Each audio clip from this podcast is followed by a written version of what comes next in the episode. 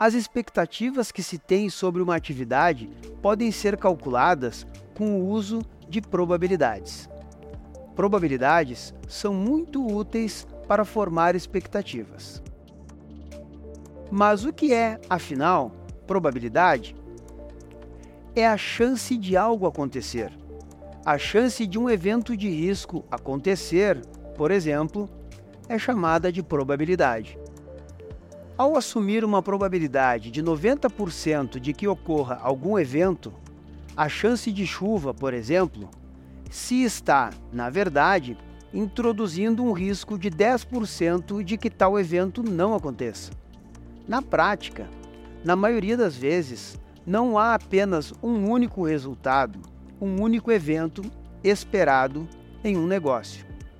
A distribuição das probabilidades trabalha com a lógica de múltiplos resultados esperados. Ainda, para cada resultado esperado, se tem uma probabilidade de ocorrência.